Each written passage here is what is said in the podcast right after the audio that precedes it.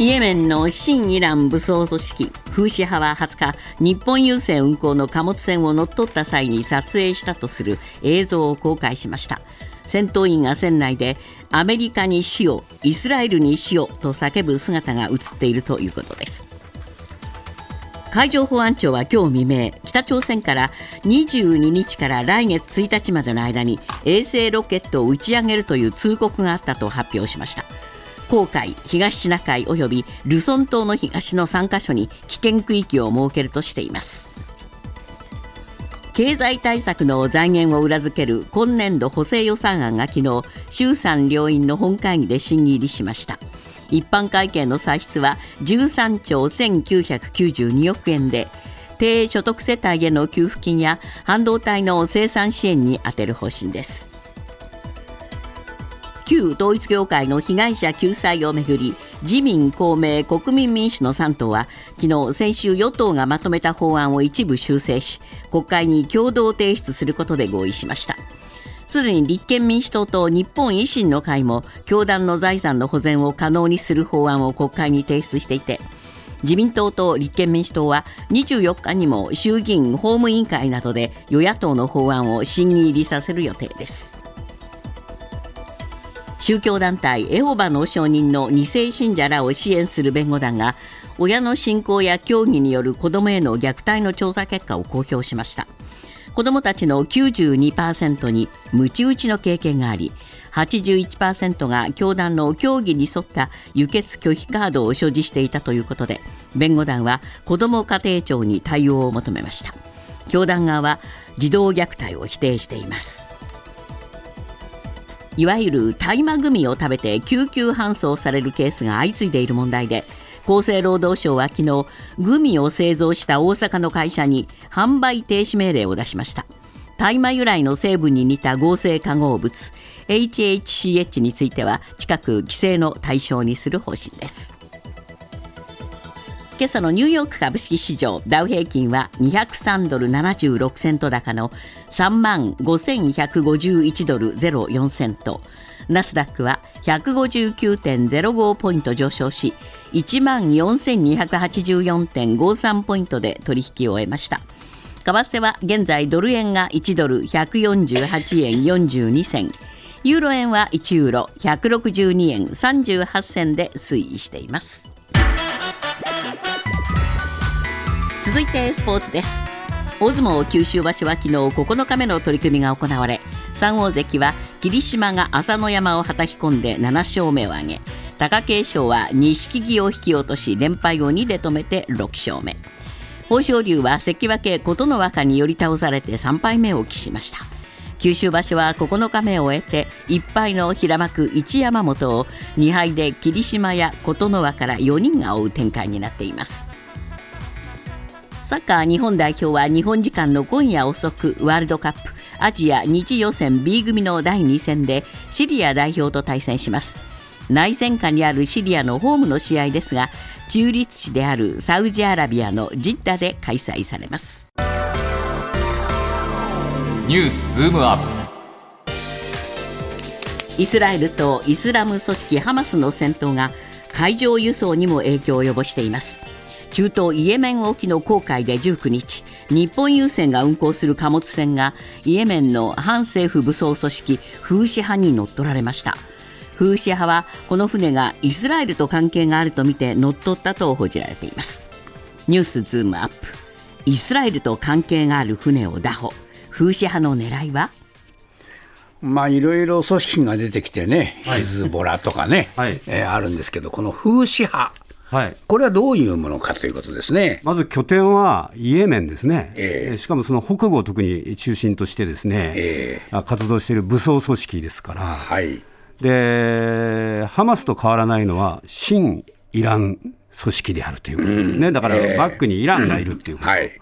それからもう一つは反米、反イスラエルっていう点ですね、えー、でこあの先ほど公開された映像の話をしましたけども、はい、その時も戦闘員がですね船内でアメリカにしよう、イスラエルにしようっていうふうに言ってるところもですね、えー、まさに反米、反イスラエルという、まさにその通りにやってるっていうことこれがスローガンになってるわけですね。スローガンになってますね。えー、であのー、これあのでもう一つあの、レバノンに同じようなヒズボラという組織がありますけれども、はい。はい。いずれにしてもハマス、フーシ派、ヒズボラが、まあ、反イスラエルの組織で、えー、えー、ガザにないこのヒズボラとあフーシ派がですね、一の援護射撃のように、例えばイスラエルとかですね、えー、アメリカの艦隊に対して、海軍に対してですね、はい、あの戦闘行為というかね、はい、まあ、をやってるという話なんですよね。えー、で特に風刺派の場合ですね、これちょっと注意しなきゃいけないのは、あのイスラエルに向けて、対地攻あの巡航ミサイルを3発撃ってるんですね。えー、でまあ、複数のドローンを発射したっていうのは、まあ、これはなんとなく分かるんですが、この巡航ミサイルがですね、えーっと、これ2000キロぐらい離れている、イエメンからイスラエルまでね。えー、ということは、ものすごい本格的な巡航ミサイルだということで、えー風刺派みたいな、こういうまあ過激派組織ですよね、はい、テロ組織が持てるようなもんではないので、えー、やっぱりこれはイランが提供したんじゃないかと、そうでしょうね、いうことがまあ言われてるぐらいですよね、はい、だからイランが動かず、こういう風刺派なんかが動いてるっていう状況だと思いますね。そうですね、これ、アメリカの海軍のミサイル駆逐艦をがあの撃墜したっていうんですけども、はい、本当に撃墜したのかどうかもよく分かんないですもんね。それは分かってないと思いますよね。えー、ただそれぐらい遠くから飛んでこれるというですね、えー、あの武器を持ってるっていうのは、ちょっと恐ろしい話だと思いますからね。そうですね、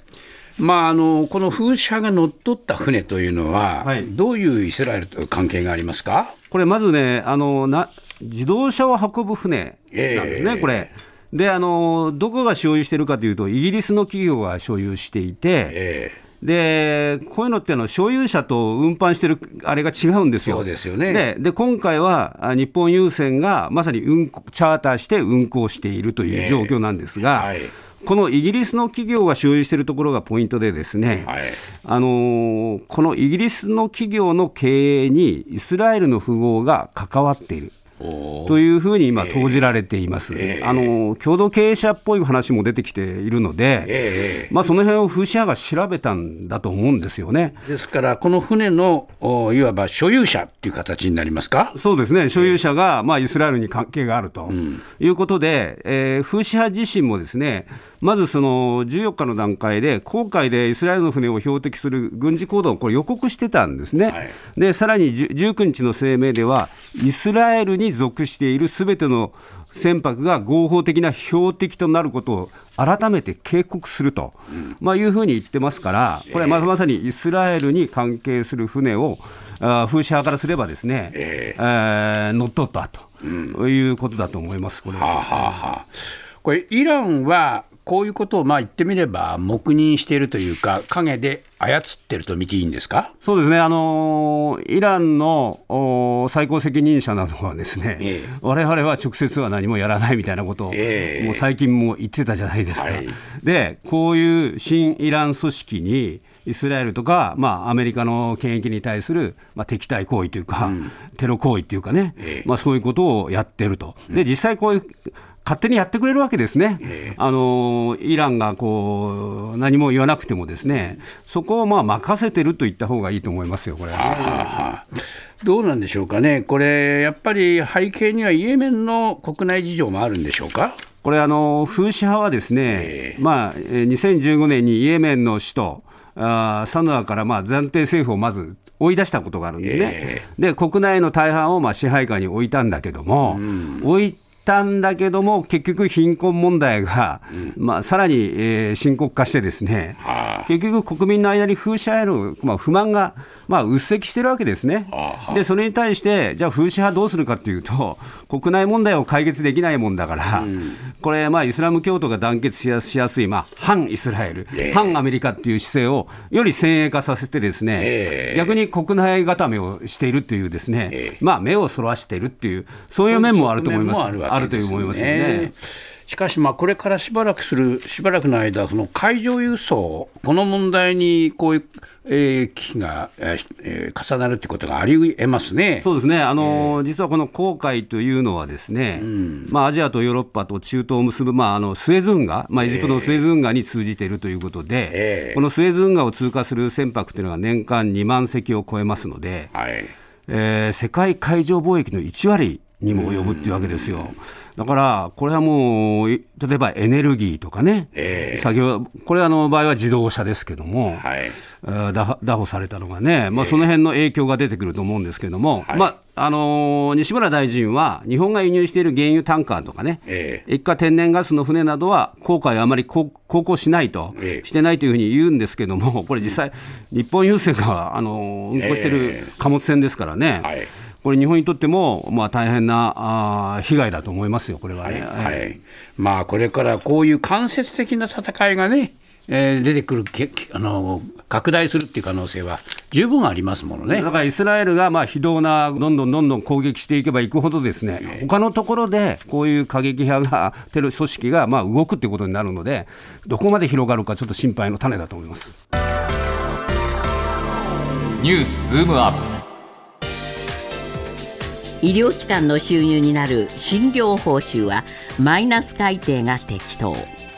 来年度の予算編成に向けて財務省の審議会が昨日意見書にあたる県議でこのようにまとめました。一方日本医師会などは物価高騰と岸田総理が掲げる賃上げの推進を背景に大幅な引き上げを訴えています。ニュースズームアップ。私たちの健康を支える医師・看護師の報酬引き上げたい医療界と引き下げたい財務省。いやこれはガチンコになりましたね。そうですね、えー、あのまあ、まさにですね診療報酬を下げるべきだという財務省、えー、いや、上げるべきだという医師会、はいえー、で昨日その審議会が、まあ、あ県議っていうのを出したんですけども、えー、そこのね、あのー、会長代理っていうのが増田さんという有名な方ですよね、はい、なんて言ったかというと、収益状況が良い診療所の収益を守るか、あ勤労者の手取りを守るかといった国民的な議論をお願いしたいとこ言ったんですけども。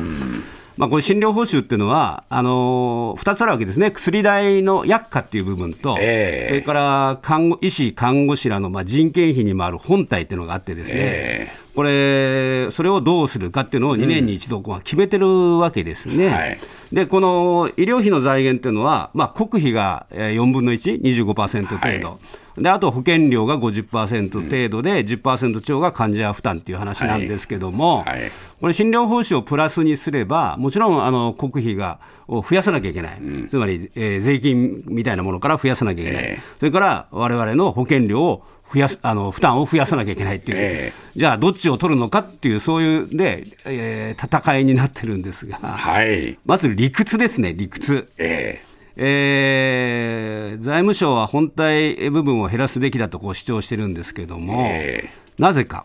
医療機関のうちですね、ベッド数が20床未満、20ベッドですね、えー、未満の診療所について、えー、言ってるんですけども、まず開業医、えーまあ、院長先生の年収が平均3000万円だと、うん、えー、それから診療所の経常利益率って言ってね、あの、えー、売上に占める利益の割合が8.8%だと。うん。で一方、えー、一般の中小企業の経常利益率って3%だと、うん、ちょっと高すぎませんかと。い。う、はい、まあ、話をしてるわけですね。はい、でそうするとこれ、全体の医療費を1%抑えられると、保険料の負担が2400億円減るんですよと、うん、現役世代の場合、保険料率が0.1%下がるので、例えば年収500万円の場合は、年5000円の負担減になりますよっていうふうにですね、まあ、あの我々に訴えてるっていうところだと思いますね、はい、一方で、これに反対するその医療費医療側はどうです？医療側はですね、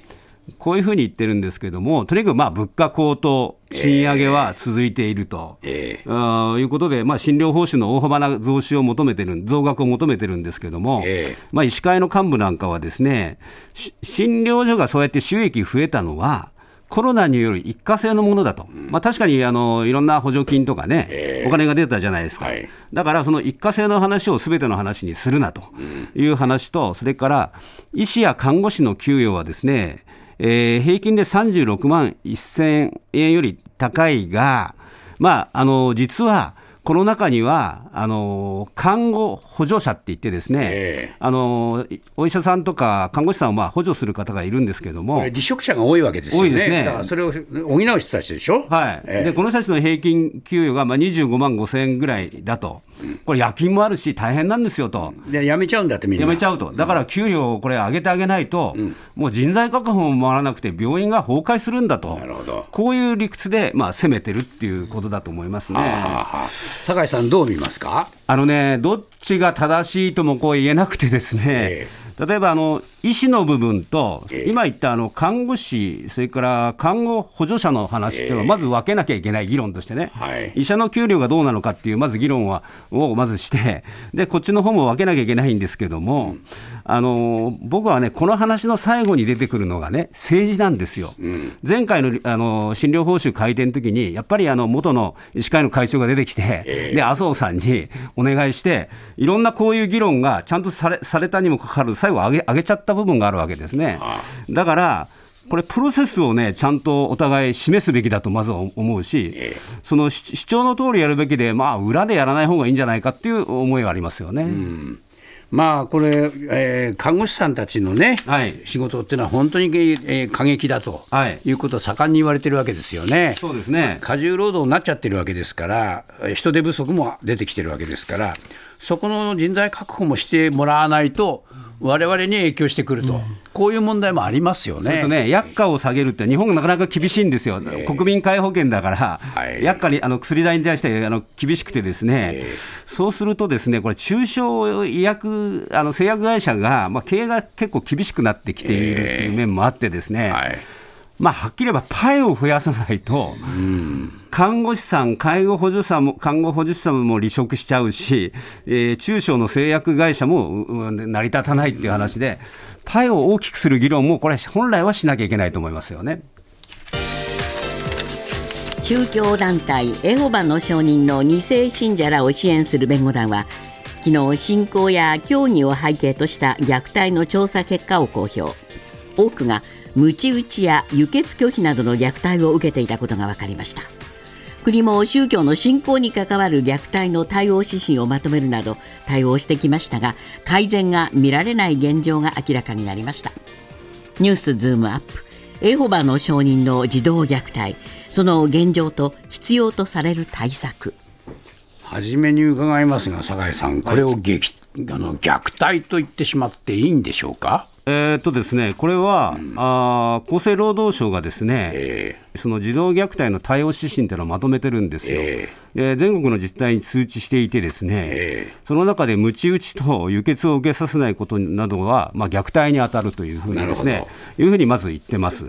でそれをもとにですね、あのアンケートを今回あの、特に宗教2世の問題があの出てますんでね、えー、えー、エホバの承認問題支援弁護団が、まあ、調査したと、うん、で結構大規模で、ですね、えー、10代から70代の元2世、3世の信者ら580人以上を調査の対象としたということで、えー、まあ、5月から6月にかけて行ったっていう話ですね。はい、で今あの、一応厚労省がえー、虐待に当たるとしたあ鞭打ち、まあ、輸血にちょついてちょっと見てみたいんですけども、えー、これね、あのー、エホバの証人ってよくキリスト教系新宗教とか、えー、えー、まあ、宗教とか言うんですけども、えー、で聖書の記述を厳格に守る教義で知られるとも言うんですが、ある種、曲解してるところもあって、ですね、えー、例えば体罰が昔っていうか、もう2000年前とかね、認められてた時代の聖書とを、えーそのままやったらみんな死んでしまうんじゃないかと思うんですよ。で、実は確かに聖書の中に書いてあるんですね、ええ、無知を控える人は子供を憎んでいる、ええ、子供を愛する人は懲らしめを怠らないと言ってですね、え、でそれをそのままやろうとするもんだから、むち打ちをするわけですよ。うん、で、今回の調査では、全体の92%がですね例えば集会で居眠りをしたと。いった理由で、えー、自宅とか教団施設の中で鞭打ち体験をしたって言ってるわけですね。で素手でな、えー、鞭打ちされたり物差しとか、えー、ベルトとかホースとかね手製の鞭とかね。そういうもので叩かれるわけね。叩かれるっていうことで、えーこれね、あのもう曲解ですよね。曲解なんですか、うん、子供には悪魔が住んでるっていうのが、まあ、あいう考え方に基づいてこれ、鞭を打って正すっていう話なんだけども、えー、あの現代においてそんなことはもう虐待以外の何者でもないと思いますね。これだけど、聖書の中に書かれてあることを、そういうふうに曲解してるっていうふうになっちゃうわけですか、まあ、あの厳格に守るという言い方もするし、ええ、ある部分を取って、それを守ってるだけですから、え、まあ、曲解と言っていいと思いますよ。あそうですか、